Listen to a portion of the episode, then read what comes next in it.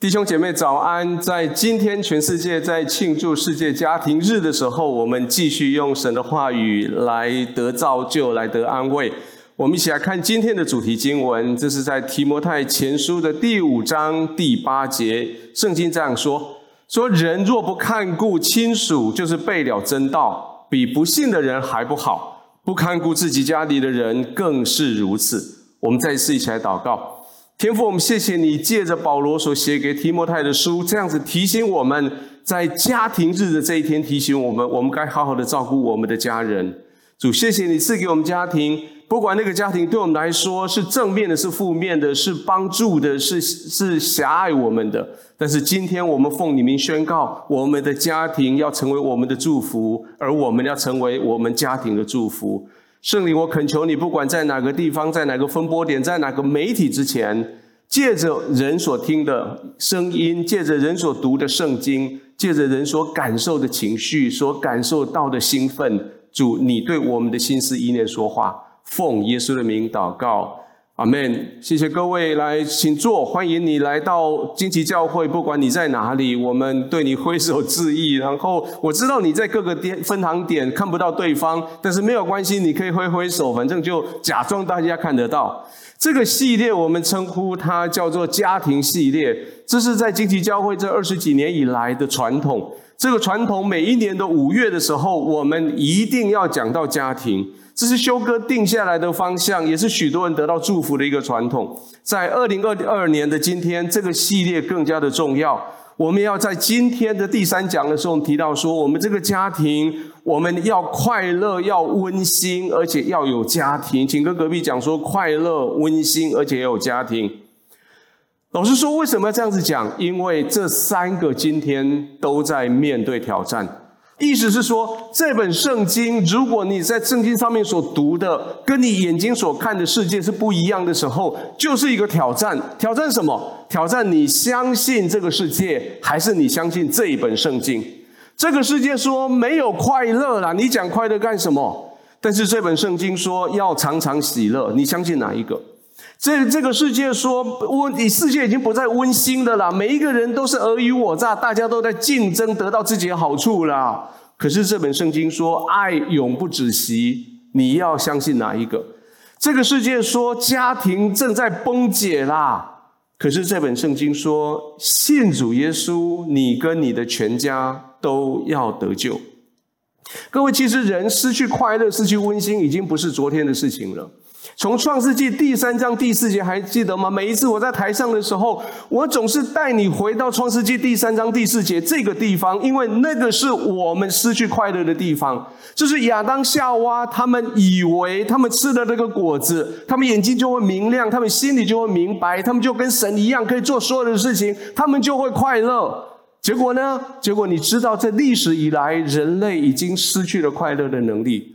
就算你眼睛真的看清楚了，就算你耳朵真的听清楚，你的心里面想清楚了，但是你的心就是快乐不了。人吃了那个果子以后，以为人可以逃离上帝对他的管理，但是马上咒诅就来了。圣经写说，人要终身劳苦，汗流满面才得糊口。人以为到亚当夏娃，他吃了那个咒诅那那个果子之后，他可以把地上弄得更漂亮。但是这个土地却因为亚当夏娃受的咒诅，圣经说跟亚当说：“你终身劳苦，地却要给你长出荆棘跟蒺藜来。”是罗马书第八章二十二节讲到的末世。他说，在末世的时候，一切受造之物一同叹息劳苦，一直到今天。各位，人越想找到快乐，人就离快乐越远。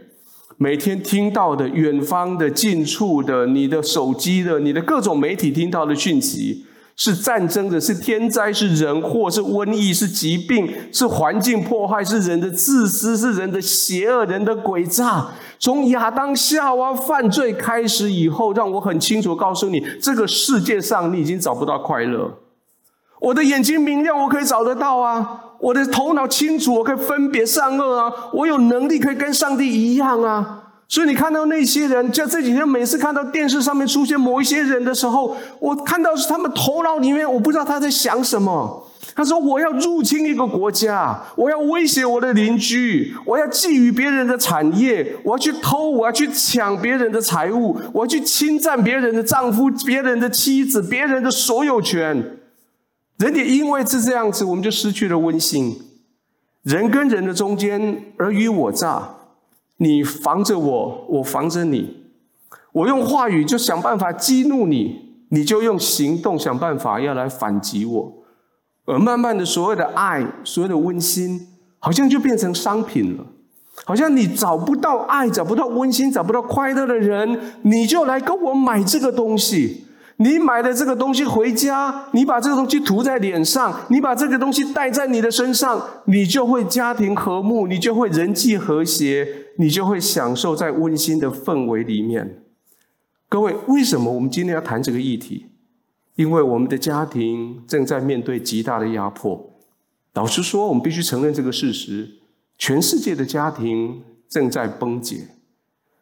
你知道台湾有很多东西是第一名，我们的防疫第一名，我们的晶片第一名。你知道台湾的一个东西是全世界第一名，我们台湾的离婚率是全亚洲第一名，我们台湾的出生率是全全世界倒数第一名。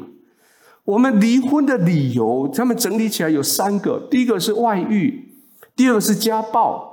第三个是婆媳之间的问题。其实这三个问题，这三个理由，我们都可以把它推回去到原来的理由是《创世纪》三章四节：眼睛明亮，心里明白，如神一样。另外有一些理由，为什么我们在台湾有那么多的离婚？是因为有人觉得我一方付出的太多，你一方面不懂得感谢。有些是因为他们相处在那边能言能语，疯狂的碎念；有边是能言能语，也是疯狂的碎念。有时候他们的报告是因为啊，我们相处已经趋于平淡，我们已经没有在所谓的亲密不亲密了。我们的出生率现在到了全世界的倒数第一，你知道全世界倒数五名的出生率都在亚洲，台湾是第一名，接着是南韩，接着是新加坡，然后澳门，然后是香港。为什么？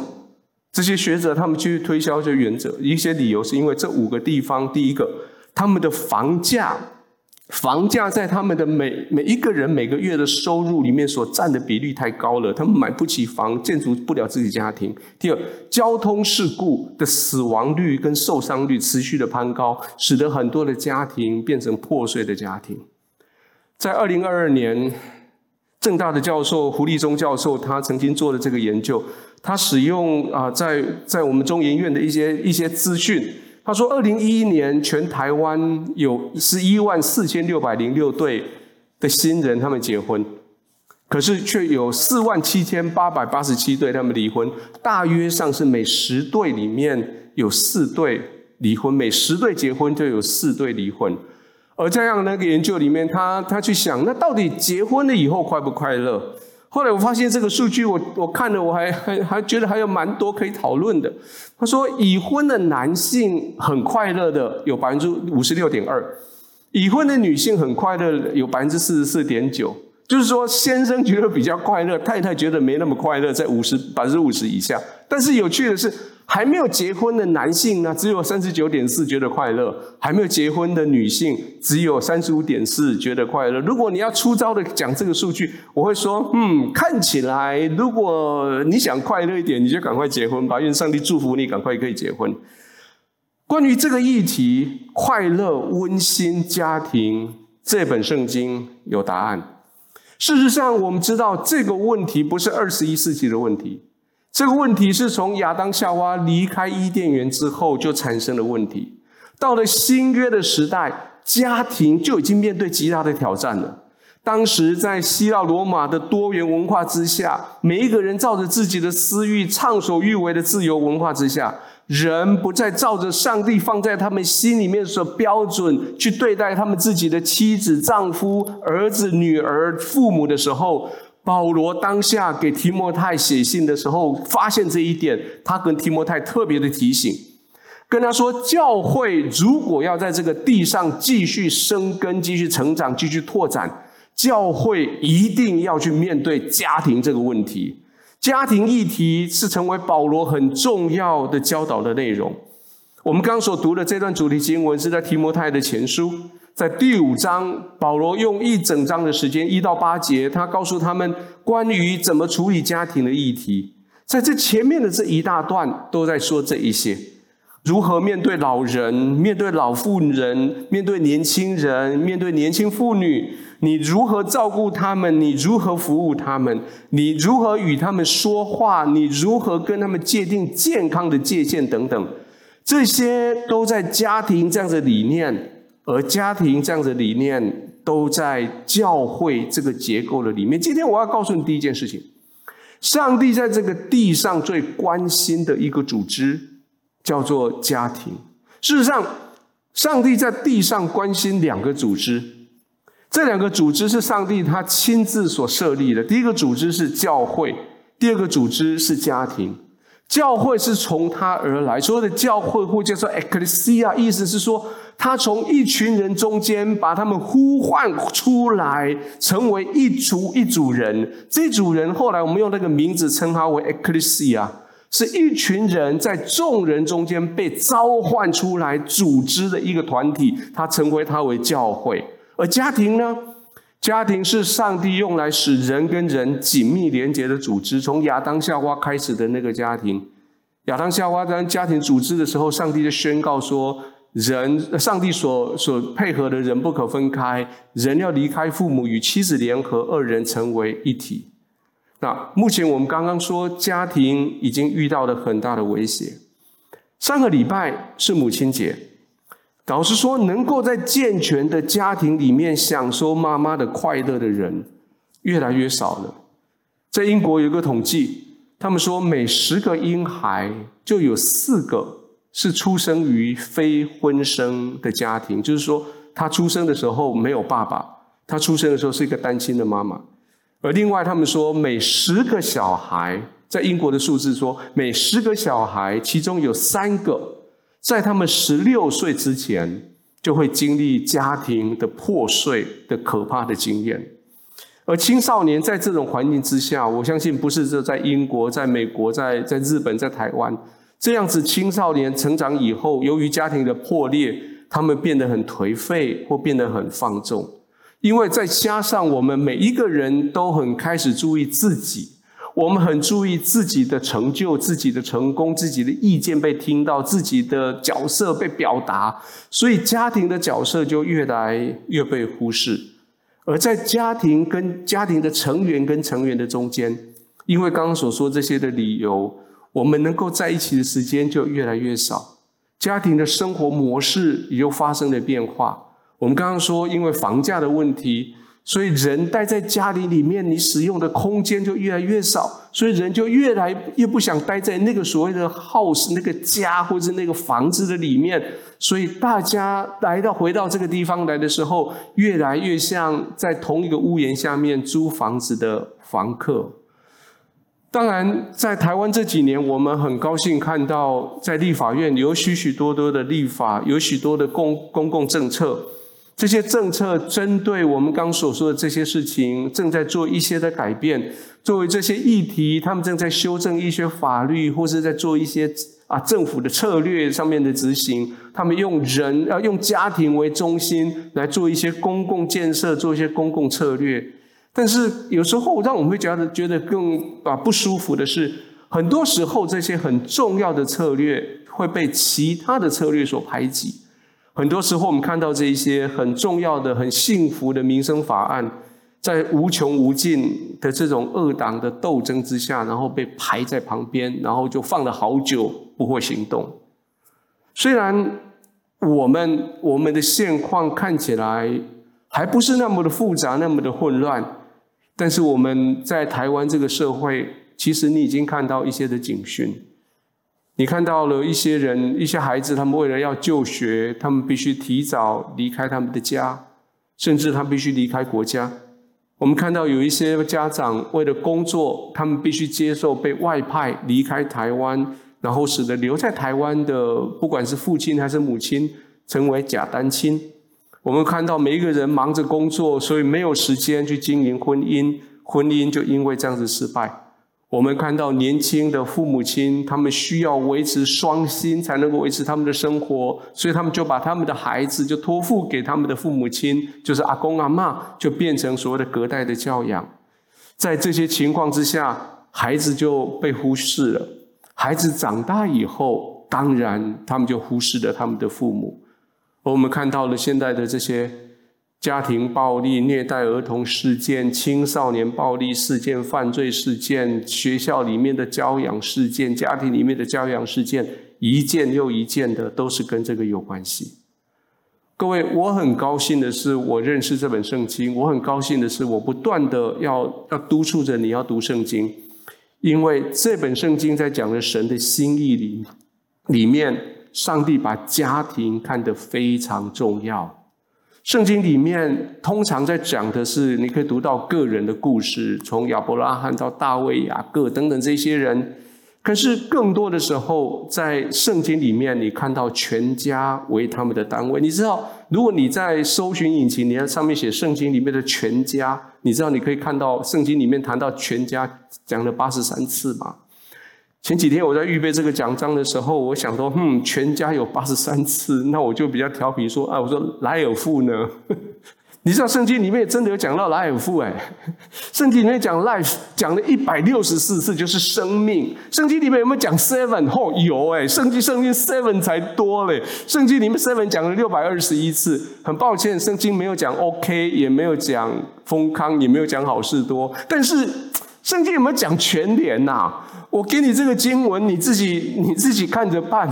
这种全体联络，如果把它看作全联的话，有啦。如果是这样，圣经里面有五次。然后重点不是后面，后面我看一下前面。圣经那么的专注，不是个人而已，专注在全家。上帝非常关心他所爱的人，上帝却爱他所爱的人，在他所属的家庭里面来成长。上帝爱他所爱的人，在家庭里面不仅仅成长，而且跟他全家人一起获救。即使人因为犯罪面临犯罪的结果，但是当上帝的救恩临到的时候，上帝不仅仅救这个个人，上帝要救这个全家。各位，这是这本圣经的应许。我们现在的家庭状况看起来刚刚讲的很糟糕，但是这本圣经应许说，上帝不会丢着不管。我们在婚姻上面所犯的错误，你在一时之间所做的错误决定，现在你在受苦，现在你的孩子在受苦，现在你的情绪、你的感情在受苦。我告诉你，上帝不会放着不管。你以为被掐着脖子，你以为被这些不良的婚姻关系掐着脖子，绑着你的四肢，被锁链锁上，你寸步难行，你四周围都是围篱，让你让你非常不自由的。我告诉你，上帝他不会丢着不管。过去，当以色列民他们为所欲为，以至于他们国家灭亡的时候，当巴比伦人来、亚述人来烧杀掳掠，把他们国家灭亡的时候，他们的家庭跟着破裂。但是上帝并没有丢着他们不管。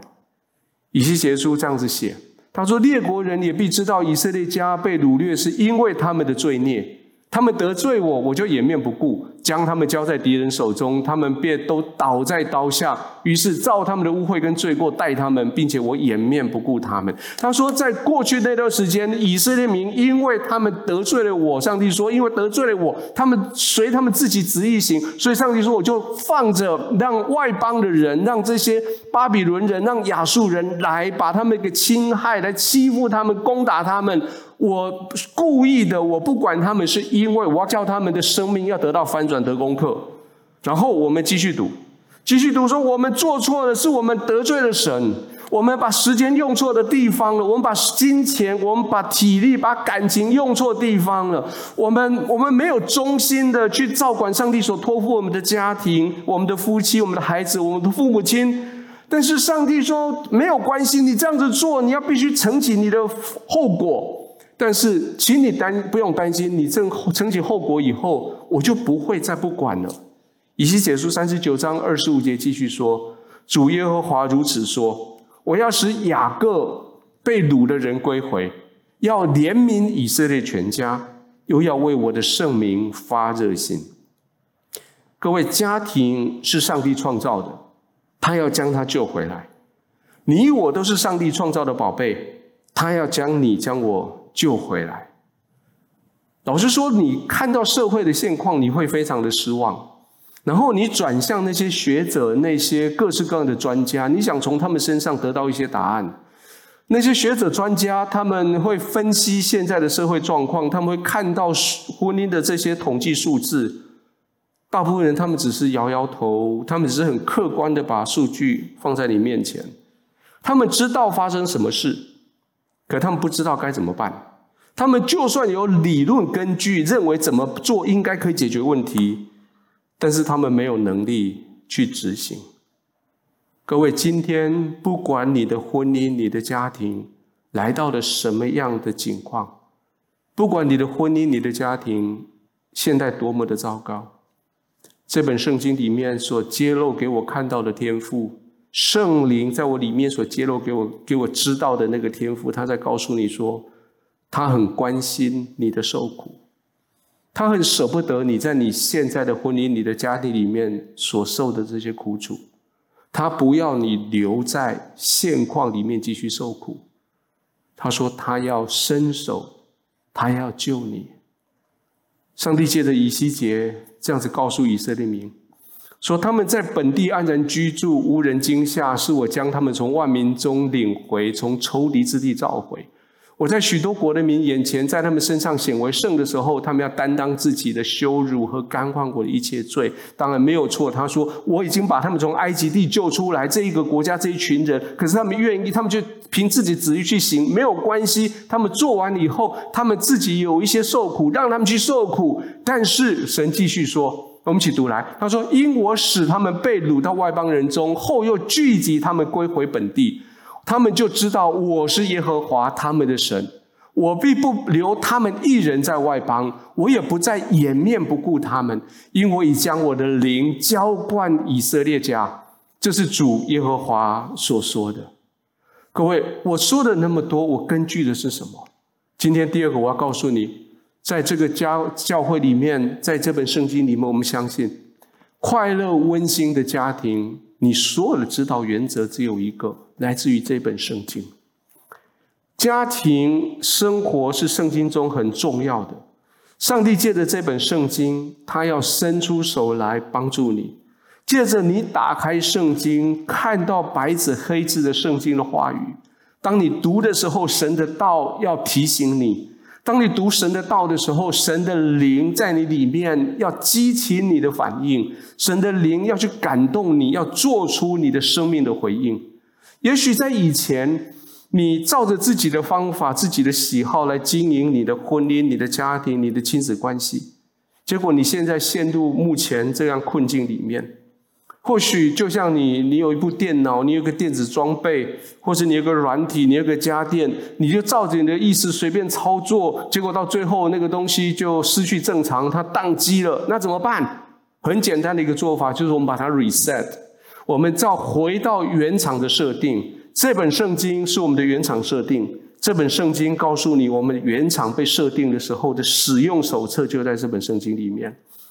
圣经为我们提供了你所需要的所有的原则：家庭怎么运作，夫妻怎么相处，怎么带孩子，怎么孝敬父母。上帝的话语不断不断的强调。首先，上帝的话语他告诉我们说，圣经给家庭生活非常清楚的指示。我我们来看以弗所书的这段。很有名的经文，也常常使得先生跟太太拿出来争执的经，我们起来读来，请你们做妻子的当顺服自己的丈夫，如同顺服主，因为丈夫是妻子的头，如同基督是教会的头，他又是教会全体的救主。教会怎样顺服基督，妻子也要怎样凡事顺服丈夫。你们做丈夫的要爱你们的妻子，正如基督爱教会，为教会舍己。这段经文是在界定家庭里面、生活里面的夫妻的相对位置很重要的经文。这段经文说：“妻子顺服你的丈夫”，意思是妻子尽你的力量帮助你的丈夫成功。很多人误会了，以为所谓的妻子要顺服丈夫，就是妻子要跪在地上等丈夫回家，要呈上他的奉奉茶，要要做所有的事情像奴隶一样，绝对不是。圣经绝对不是讲这个。圣经讲的妻子顺服你的丈夫，讲的是妻子想尽办法帮助你的丈夫成功。上帝将一个生命的意向放在你的丈夫的里面。各位妻子，你的责任就是尽你的力量帮助你的丈夫成功，而丈夫要做什么？圣经讲的更更严格。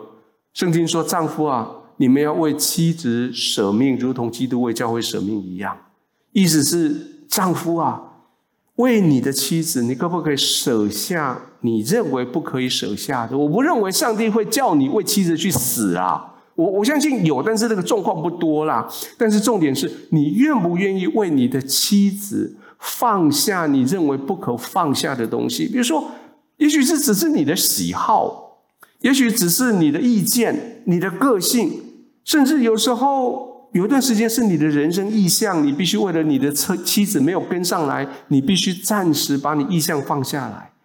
这些你以为你放下会死人的东西。你可不可以为你的妻子暂时把它放下来？哇，你说宇文哥这样听起来好严重哦，是是很严重，但是其实讲起来不那么严重。我举个例子，也许所谓的放下来、舍了，也许就只是你戒烟而已，也许就只是你戒酒，或甚至只是你你戒打电动，把你手机里面那些小朋友在玩的电动那些那些 APP 删掉这样而已。也许只是停止跟一些损友四处去玩，去所谓的娱乐这样而已。或许，或许你是为了家庭跟孩子现在的需要，或许你暂时屈就于现在你在做的这个工作，领着固定的薪水，而暂时不把你心里面的雄心大志。把它给发扬出来。也许你心里面有些雄心大志，你想要离开现在这个稳定的工作，去冒险、去创业，这些都 OK。但是现在你的孩子需要你喂养，现在你的妻子需要你带领的时候，你愿意为他们暂时把这个人生梦想放下来？或许你是你可以屈就于你们家现在有的那部小车，不急着把你们现在的的存款。投进去去买那一部你心目中最棒的车，休旅车或者露营车，或者是或者或者是什么车？因为你知道，男生总是会少一部车，就少一部你能够梦想的车。或许你只是用你有一段时间在用现在你还在用的 iPhone 八吧，只要它还能够跑得动，不要急着换手机，因为你的孩子需要这笔钱去缴学费。过去有一位在在教会的学术界很有名的学者，他现在还是一个很有名的学者。他是我的学长，我同一个学校的学长。有一次在学校的时候，他跟我说：“他说，以文，你要毕业了，我给你一个人生最大的的建议，就是我知道读书很快乐，你也很喜欢读书，但是我告诉你。”当你太太出现在你眼前的时候，当你太太靠过来要跟你讲话的时候，不论你正在读的那段书、那段圣经有多精彩，马上把书合起来。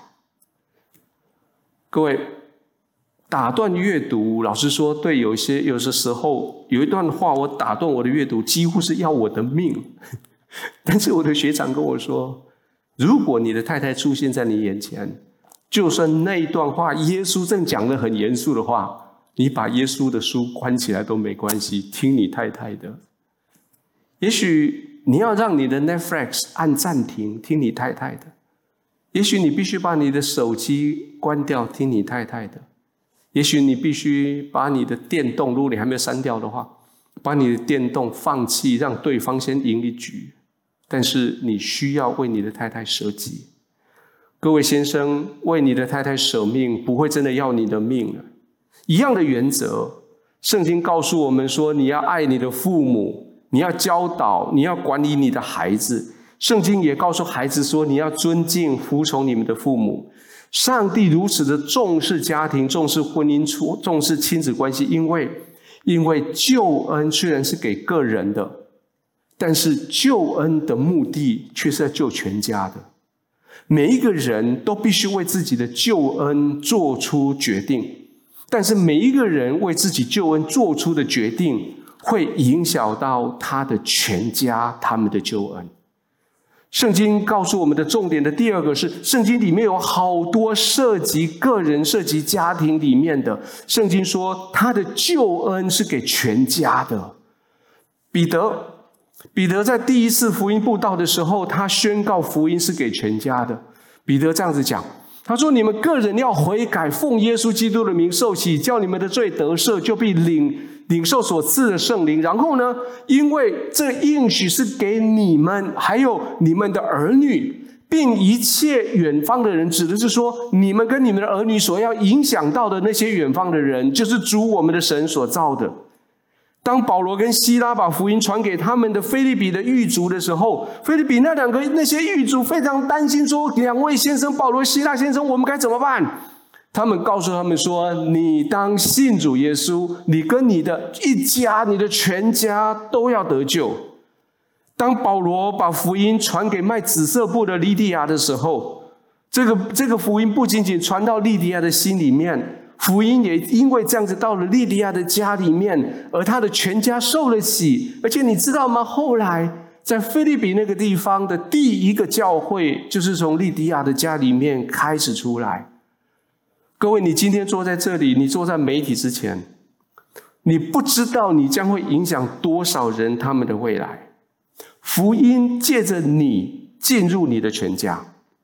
也许现在你的家庭的情况有些焦灼，有些尴尬。也许你们在家庭里面，你的信仰模式跟他们不一样，你的价值观跟他们不一样。但是，请你记得圣经怎么说？圣经说你是那个芥菜种。圣经说你是那个酵母菌，圣经说你是家庭里面的灯，圣经说你是家庭里面的盐，你是家庭里面的光，你是在家庭里面带进去盼望的那一个。让我告诉你，我最近发现的一个故事，大概在一九五零年代的台湾的南投，有一位有一位萧先生，他是一个工程师，是当时他在。南投山区的台电隧道工程里面工作，他每天在那个工作里面，他发现那时候的公安的防护不是那么的好，所以他每一天生活在工程安全的那种危机的里面，就是每天诚惶诚恐在工作，心里很不平安。可是他却看到他的同事，那个同事每一天要出工之前，他就在他们桌上打开一本日文的圣经。然后打开读了以后，就安静在那边几分钟，在那边祷告。完以后，这位同事就非常平安的、喜乐的去去工作，而而也就这样，他的他的同事也都从来不遇到那些的公安的事件。后来，这位肖先生觉得很好奇，就去询问了这个同事：“你那本是什么？”那个同事跟他说：“这是圣经，日文的圣经。如果你愿意的话，我可以把它借给你。”这个肖先生那天就把圣经借回来，开始读。他就因为这样子成了基督徒，后来他就把这个信仰带回到他的家，他的全家因此得救。我说的是一九五零年代的事情，七十年以后的二零二二年的今天，你为什么会坐在这里听我讲道？为什么会在这个媒体之前听我讲这段话、这个故事？因为那个萧先生。就是萧喜元先生，是修哥的爸爸。那位萧先生将信仰调带回修哥的家里，修哥用他一生把信仰带到你的生命里面来，带到这个教这个教会。各位，我相信在五十七十年以前，萧爸爸他会他不会知道他做着那个决定，在七十年以后。在这个世界上变成是几万人的一个大复兴的动作，各位，你也不要轻看你自己。你今天坐在这里，你不知道七十年以后有多少人他们的生命因为你而大改变。圣经里面非常的强调，每一个人，当你生命被改变的时候，你必须在你家庭里面活出和谐的家庭关系来做见证。和谐的家庭关系是任何人要担任属灵领袖的必要条件。这是上帝证明他爱家庭的另外一个方式。所以保罗写给提摩太，告诉他教会应该要怎么样任命什么样的人做领袖的长老跟执事领袖的时候，他他说这个人必须先证明他能够好好的管理他的家庭。他说，如果一个人不知道如何管理自己家，焉能照管上帝神的教会呢？而上帝跟亚伯拉罕立约的时候，这个世界上不是只有亚伯拉罕一个人，还有其他许许多多的人。上帝为什么专门挑亚伯拉罕这个人呢？因为亚伯拉罕一个特色，我们在他的经文里面，创世纪这样说：“他说，我所要做的事，岂可瞒着亚伯拉罕呢？亚伯拉罕必要成为强大的国，地上的万国都必因他得福。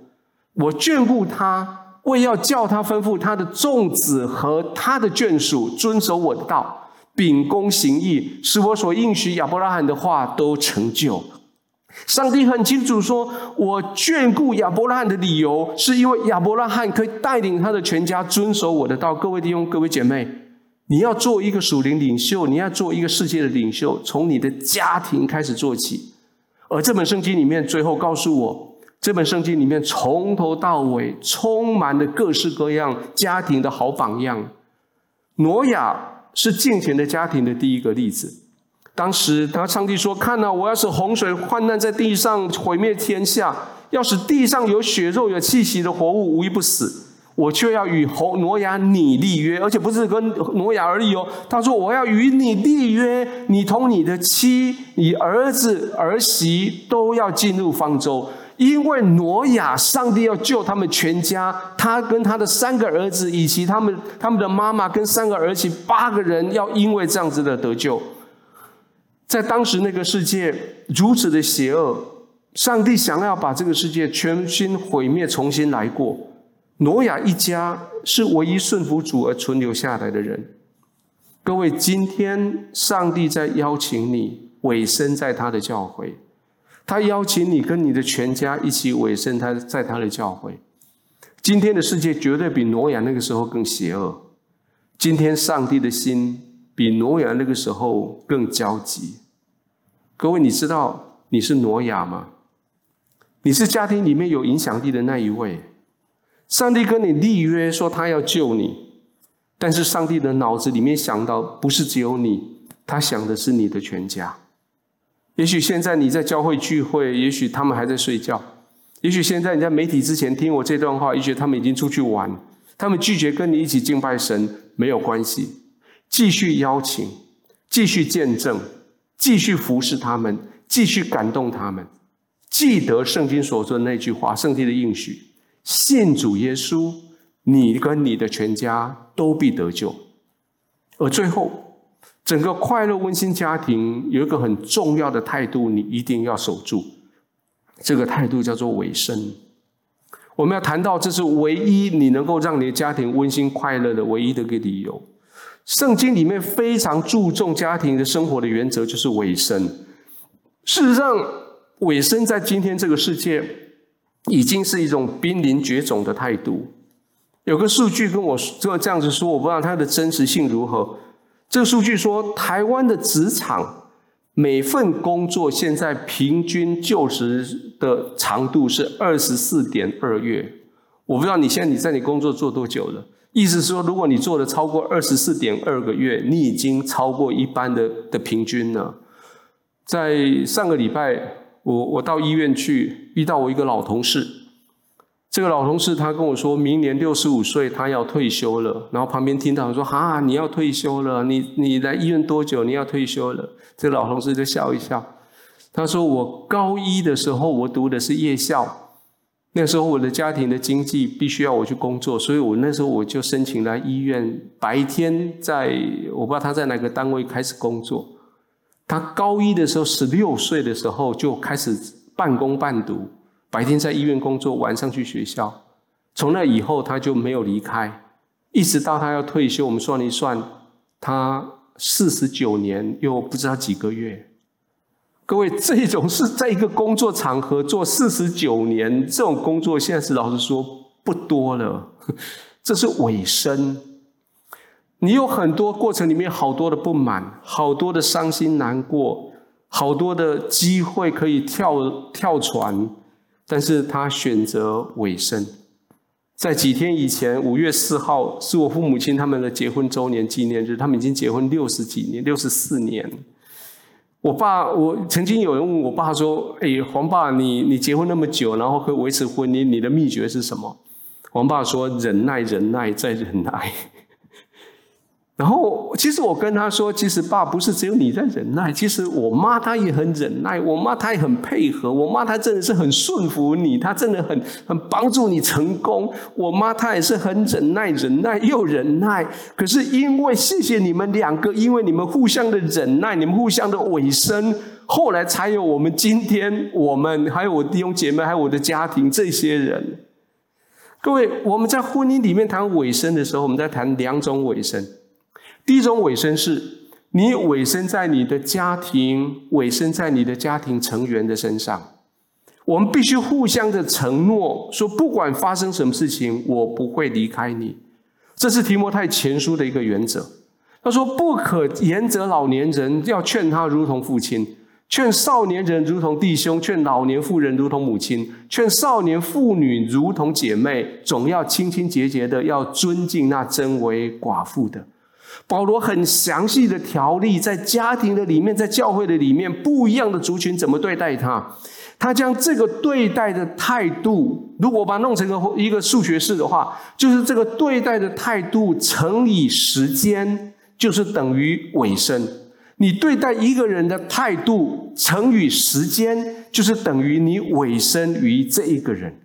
甚至保罗这样子讲，他说：“你要尾身。”如果你不委身的话，我警告你。他说：“如果你不看顾你的亲属，你就是背了真道。如果你这样子背了真道，你比不信的人还不好，不看顾自己家里的人更是如此。”这命令的背景当然就是要赡养你的家庭里面的老年人，这些父母。但是他给我们一个原则，这原则是你必须委身，必须承诺，必须有义务背起来，在你的家庭的里面。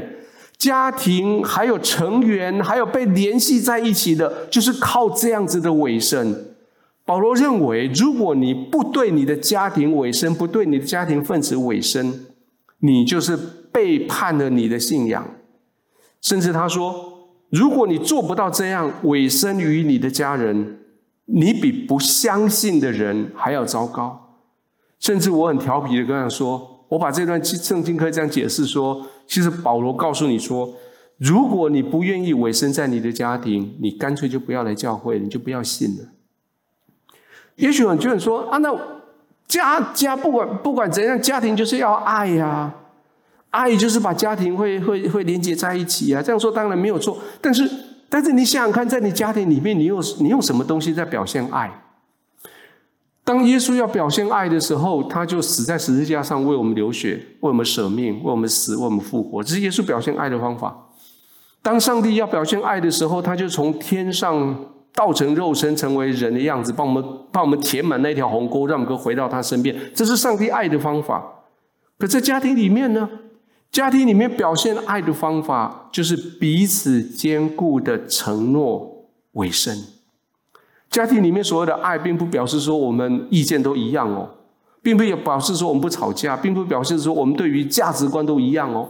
家庭里面在表现爱，是我们可以委身在我们的关系上面，不管我们的感觉如何，我们就是委身在这个关系的上面。各位不要相信你的感觉，感觉真是很恐怖，因为感觉、情感它无时无刻在改变。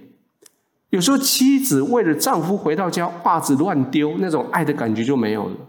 有时候妈妈看到孩子背逆讲了一句话，让心里听了难过，那种爱的感觉就没有了。有时候兄弟姐妹为了一件小事情、小东西争吵，那种互相之间的爱的感觉就没有了。如果你的家庭只是依赖在所有的爱的感觉，家庭就很不稳固。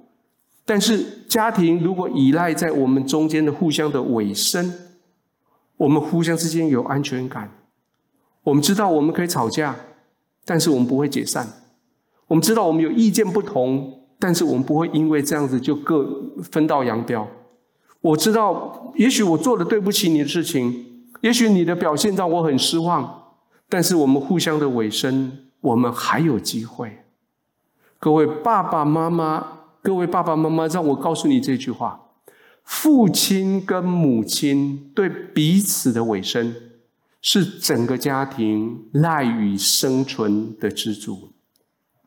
一个丈夫跟一个妻子彼此的委身，是这个家庭赖以生存的最大的支柱。我想要对所有的爸爸妈妈说：如果你想要建立一个强大的基督徒家庭，那对你的配偶坚定承诺，委身于你的婚姻，即使他在糟糕，即使他有很多让你很伤心的事情，委身在你的婚姻里面。不要让任何事情损害你的委身。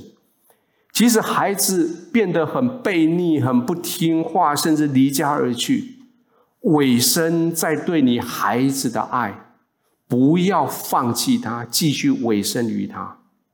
你知道以色列民好几次背叛上帝，上帝对他们真的充满了不满跟愤怒，但是上帝始终委身在他跟他们的约定的上面。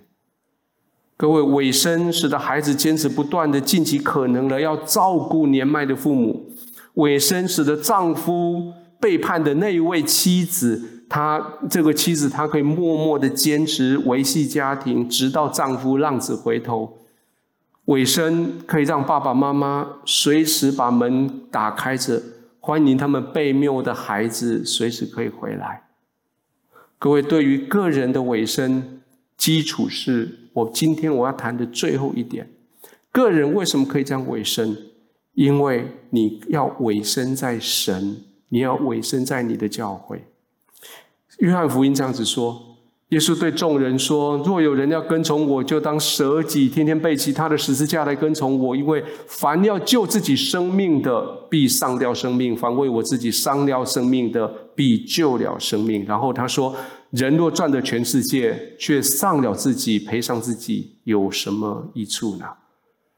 各位，一个理想的家庭，当然就是我们宣告耶稣是我们的主，在耶稣是我们的主这个大家庭的架构下面，每一个人委身委身于耶稣，委身于神，委身于一个教会。我们当我们委身于神的时候，我们就更容易的互相的委身。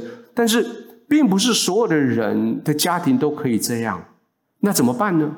第一个，你先委身于神，委身于教会，你委身于其他的人。那其他的人呢？其他不是教会的人，他们怎么办？你会遇到跟他们有一些、有一些权、有有一些价值观上面的冲突。耶稣这样子曾经提醒我们一段看起来不是很容易了解的圣经，但是我们来读读看。耶稣说：“我们你们不要想我来是叫地上太平，我来并不是叫地上太平，乃是叫地上动刀兵。因为我来要叫人与父亲生疏，女儿与母亲生疏，媳妇与婆婆生疏。”只要你所委身的那一个人，他并没有委身在神的话，就会有一些事情挡在你跟他的中间。而每一次，当你发现你跟他的中间有价值观上面有不一样的想法的时候，其实是这个经文在提醒你，他告诉你说你的信仰是真的。如果你的信仰是是使得你你跟他的不一样，你觉得啊不要紧啊不要不紧的话，你的信仰不是真的。因为你的信仰是真的，所以耶稣说，你会跟你的周遭、你的其他的人会觉得有一些东西有一些摩擦，有一点格格不入。是那个时候，是神在提醒你说，你要不要再多做一些事情？这时候是上帝在提醒你说，你要不要为你的家人再多做一些事情，更委身在他们的身上？你传福音给别人，那你的家人呢？你去关心别人，送食物、送汤、送水果，你的家人呢？你对别人做见证，你的家人他们在你身上看到什么见证？你热情的在教会里面服侍，那你在家庭里面，你有热情的服侍你其他家人那些家事吗？或许你在家里面不太容易跟跟不是基督徒人谈论圣经的教训、耶稣的教训。以文哥说了什么？以前秀哥说了什么？荣和哥说了什么？但是。但是你的家人却可以在你生命里面看到，你听了这些教训以后，你的生命有什么不一样？你的家人不会跟你一起打开圣经，可是他们会看到你每天在读圣经，他们会发现你读完圣经以后，你讲话、你的行动跟你没有读圣经有什么不一样？你怎么将这本圣经的真理运用在今天发生在你家庭里面的事情？也许你的家人在谈的是怎么样去赚更多的钱。但是你要不要跟人告诉你说那些钱的意义在哪里？那些钱你怎么帮助他们用那些钱来改变未来的世界？各位，上帝将你差派进入你的家庭里，而你的家庭只有你可以对他们说话。委身在那个家庭，委身在那个婚姻，委身在那个关系，在那里做见证、做盐、做光。上帝给你的祝福，要因为你进入你的家庭。我们一起来祷告。今天祷告的时候，我想特别，我们中间有一些人，你是你家庭里面唯一的基督徒。如果那是你，我我邀请你在你的现场，你要站起来，或是你，如果你的那个堂会可以的话，我邀请你到前面来。各位基督徒就勇敢的站出来。如果你是唯一的基督徒，就勇敢站到前面来。教会中弟兄弟兄姐妹，我们举起手来为这一群基督徒、勇敢的基督徒来祷告。主耶稣，我们为我们这一群我们的弟兄姐妹祷告，他们是他们家庭里面唯一的代表你的人在那里。主，我祷告在他们身上带着盐、带着光、带着你的的这些这些教导在他们身上，以至于他们的家庭因为他们而蒙救拔，而蒙救恩。谢谢你使用他们成为极好的笑，在他们家庭里面，在那里发笑，让全团都发起来。我们中间还有其他的人，你还在座位上面的，也许你现在你的婚姻正面对困难，你对婚姻遇到的困难真的是秀才遇到兵，有理讲不清的那种困难。今天神说：“亲爱的孩子，我要你继续委身在你关系里面。”我你继续委身在你家你的关系里面。如果那是你，如果你方便的话，我邀请你站起来；如果你不方便，没有关系，你坐着不让别人知道没有关系。我们要为你祷告。如果你方便的话，你可以到前面来。我们要继续加入刚刚那一群弟兄姐妹中间，跟他们一起祷告。亲爱的主，我谢谢你在这位姐妹、这位弟兄的身上，他们面对的是如此大的压力，他们坚持相信你的真理。可是他们却面对好大的困难。主，你将一个委身的灵放进去那里面，就像你委身在以色列这一个民族一样，让他委身在他的家庭里。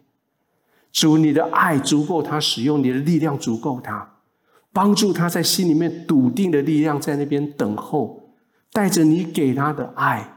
在那等候他的家庭，等候他的婚姻，等候他的孩子回来到你的身边来。谢谢你。最后，我我想邀请我们中间其他的许多的人，今天如果你愿意，让你自己成为你的家庭的窗口。就是不管你的家庭现在是什么样子，你愿意成为那个窗口，你愿意把你自己那个窗帘打开，让神的光照进去你的家庭里面的。我邀请你从座位上站起来，如果你方便的话，可以邀请你我走上往前面走。如果在你的媒体前面还有一些空间，你就做一个代表动作往前走，说：“主啊，我愿意，请你走出来，或请你站起来。主啊，我愿意从这个时候开始成为我家庭里面领受祝福的那个窗口。”主，你满满丰富的恩典，不仅到我，透过我进到我的家庭里面来。主，我的家庭需要你，我的家庭渴望你，我的家庭期待你带进来你的新的生命。主，那是透过我要来祝福我的家庭，我的家人。主，今天我将我自己献上在你面前，我将我的心门打开在你面前。你是我的主人，你是我的救主。你带领我前面的道路，你赦免我所犯的错误，谢谢你带着我，奉耶稣的名祷告，阿门。如果你刚刚跟我做这些祷告的人，我非常恭喜你。我相信神，他将要在你不一样的各式各样的环境里面使用你，照顾你，提供给你继续的祝福。最后，让我用这样子的话语来祝福你。我祝福你在你所处在的家庭环境里面成为光，成为盐。我祝福你在你所在的这个环境里面，在你婚姻里面，成为那个三斗面里面的那个笑。我祝福你坚持在那里，我祝福你委身在那里，以至于神他有一个管道，神他有一个窗口，神他有一个方法，有一个机会，将他的祝福倾倒在你跟你的全家，一直到永远。阿门。